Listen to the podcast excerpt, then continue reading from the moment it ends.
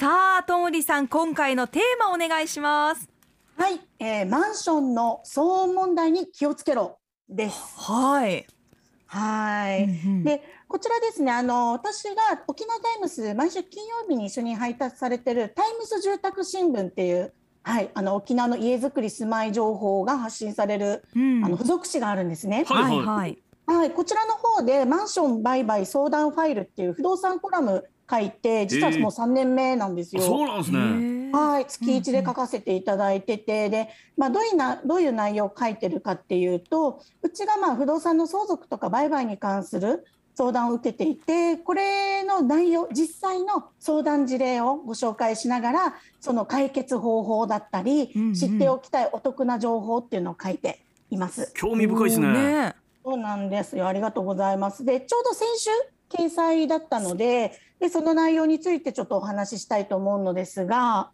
はい。はい。えっと、みすずさん、しりのすけさん、はい今お住まいの住宅ってアパートとかマンションとか共同住宅ですか？あそうですうん。はいそうなんですね。じゃあお隣近所の騒音とかに悩まされる、もしくは苦情を受けたことってありますか？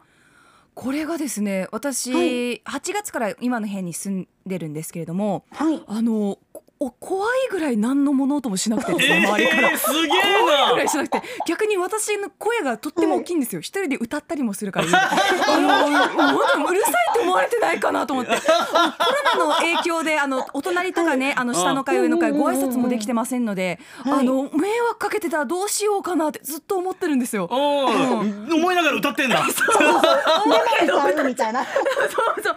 だからなんか自分がそのトラブルの元になってないかしらって心配になることはあれど悩まされてるってことは今はないですね。ああ、そうなんですね。うん僕趣里さんどうですか？はそうですね。僕はね、あの結構築年数がね。ああるアパートに住んでるんで、うんうんまあ騒音トラブルも何も普通の生活音全然聞こえるみたいな感じで、うんはい、ど、あの。隣に住んでる人のいびきとか普通に聞こえますから。全然だからもう僕は隣人のことを同居家族って呼んでます。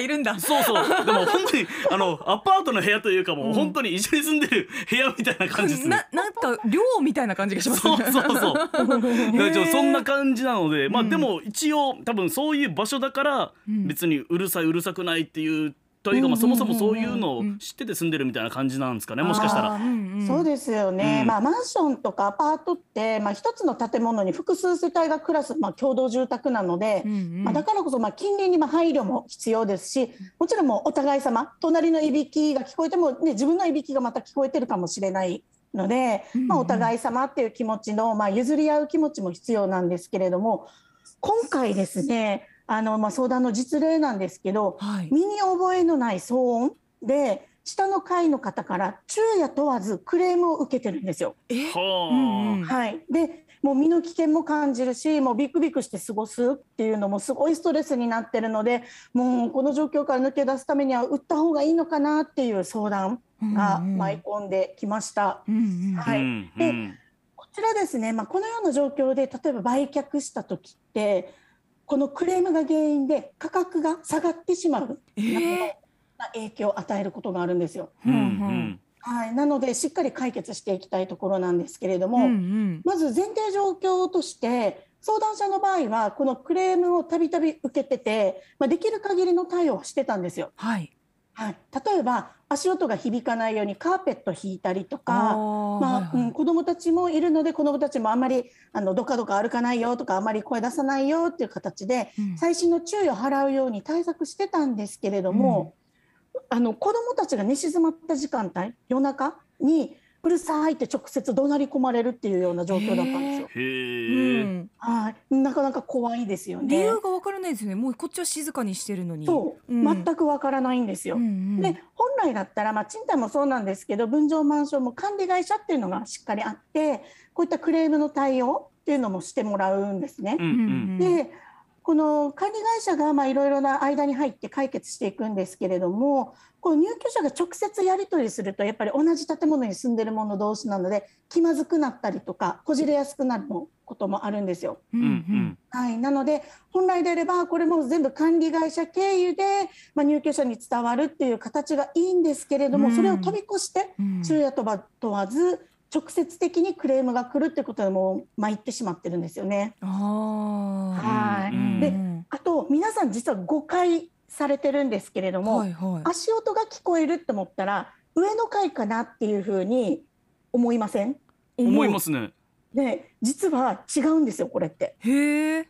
足音などの騒音って斜め上のお部屋からも響きますし、うんううんん。お隣の部屋からも響くことがあるんですよ。あうんあ、こう建物の構造上この音のなんかこう反響の仕方とかで、うんそうなんです。はあはあはあなので、まあ、足音がするなっていうのも必ずしも上からではなく他のお部屋からっていうもう場合もあるので、騒音元っていうのは本当に特定しづらいんですね。そうかう。んはでこのそこの相談者さんも、まあ、上のお部屋とか、うん。あとお隣の部屋の方にも協力してもらって、うん。足音とか声を出してどの程度響くかっていうのを一回もあの試してみたんですよ。あ、そしたらはいはいはい。そう隣からの音が上のお部屋からと誤解してもおかしくないような響き方もしていたので、ええやっぱりうちからじゃないんじゃないかなっていう風な結論に至ったんですね。うんうんうん。うん、でそれも管理会社経由で伝えたんですけれどもそれでもですねこのクレームが全然収まらなくてですね、うんはいもうこれももうこれでも相談者も精神的に疲弊してしまって、うん今回も売却やっぱした方がいいのかなっていう相談にうん。至ったんですよ。はあ、そうですか。なんかやるせないですはね。ねそうなんですよ。うん。本当にね、切ない。せっかくねあの購入したマンションで、うん。でまあ本当に便利な立地でもう住まい自体はとても気に入ってるけれども、うんうんやっぱりもう身の危険も感じるぐらいちょっとね怒鳴り込まれたりするっていうことで、うんもう売却したいっていうふうに相談が来たんですけれどもはい。実はこの状況で売却すると価格の下落につながります。引き合わないそな。うなんですよ。うんで、まあ、なんでかっていうと、この売却する際に宅建士がヒアリングするんですよ。なんで売るんですか？とか、はいはいあと物件でまあ暮らしてる間でなんかいろいろ気になったことはありますか？っていう物件状況報告書っていうのを作成するんですね。はい。で、今回のようなクレームに関してももう必ず明記しないといけないんですよ。はいはい。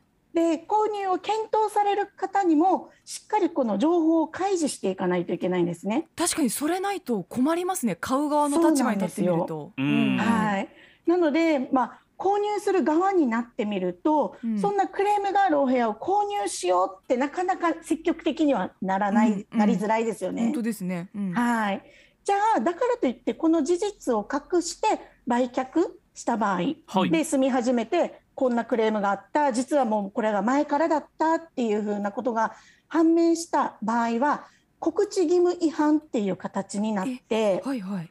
売却後に飼い主から減額請求この分もう値引きしてくださいとかうん。もう最悪の場合は契約解除だったりとか損害賠償請求をされる可能性があるんですよ。はあはあはう。ーんなるほど、はい。ちゃんともう告知しないといけないようになってるんですね。そうなんです。うんうん。はい、もうこれは必ず告知義務があるので、うん。なのでこれをもう未解決のままでは、もう売却するとしても売買価格が下がってしまう、うん。本当にもう踏んだり蹴ったりな状況。うんに陥ってしまうんですよね。はいはい。うーん、はいこれは解決策はどうなるんですか？このケースは。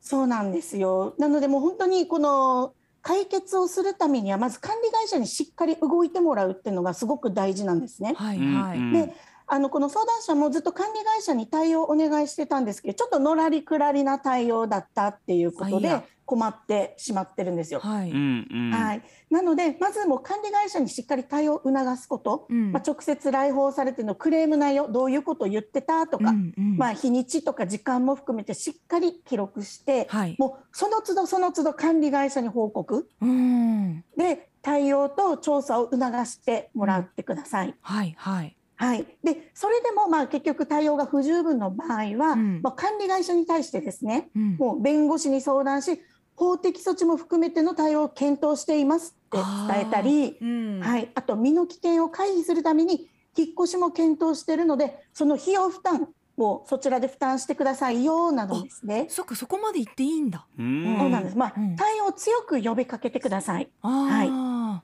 なるほど、うんうん。そうなんです。で、本来なら、この管理会社さん、結構大きいところが多いので、顧問弁護士さんがついてるはずなんですね。うんうん。で、こういったまあ住民同士のまあトラブルに関しても、ある程度ちょっとね、騒動が大きくなったら、まあ弁護士も入っていただいて、しっかり解決につなげていくっていうのがまあ管理会社うん。の,、あのお仕事でもあるんですけれども、うんうん。それをなかなかやってくれないっていう場合はですね、うんうん。もう状況がもう改善されなければ、もうご自身で別の弁護士に相談して、民事的な解決へと移行するっていう方法も、うん。はい、必要になると思います。わあそうですか、うん。もうかなりそのクレームが来て疲弊しているところで、はい。自分に当てはめて考えてそこまでするの大変だなと思ったんですけど、まあ、はい。やらないとまあ後々ねまた面倒なことになるし価格にも影響してしまうと。そうなんですよ。そうね。ん。泣き寝入りで不幸なままで終わったら、ん。ねえ、うん。嫌ですもんね、そうなんですよ。なので、まあ、このような形で、まあ、どちらにせよ、まあ、解決したとしても、やっぱ同じ建物の中に住むということで、うん。やっぱちょっとギクシャクしてしまうっていうことも考えられるので、うん。じゃあまあ売却を前提としてですね、うんうんただやっぱりこのクレームもしっかり解決しないと売買価格にあの影響が出てしまうので、うん。まあ、大事なのはもうかあの相談者と家族が安心安全な状況でストレスなく生活していくことなので、まず専門家の力を借りながら、うんしっかり対応していってほしいなと思っています。やっぱり相談するはいということが大切なんですね。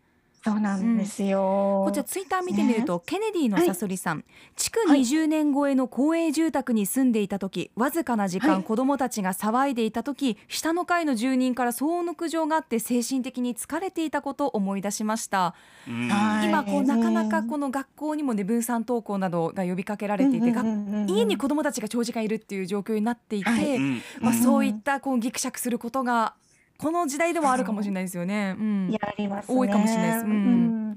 はい。うん。ね、ぜひもうやっぱり安心して暮らすことが第一なので、うん。しっかり管理会社に、ね、報告して対応を促してそれでも厳しそうであれば、まあ、警察も含めてですね弁護士にも、うんうん。相談していってほしいです。そうですね、はい。まあ警察、はい。弁護士そしてもう最終兵器そのクレームつける人の横にみすずちゃんを送り込んで歌わすといやいやなんで？で紛らわすと紛らわさないよ。もうストレスかかって大変なことになっちゃうよ相談者さ。ん。はい、ということでこの時間ですねともりまゆみのライフマネーお届けしました。ともりさんありがとうございました。あアップのポッドキャスト最後までお聞きいただきありがとうございました。生放送は平日朝7時から。FM921 AM738 RBC アイラジオ。県外からはラジコでお楽しみください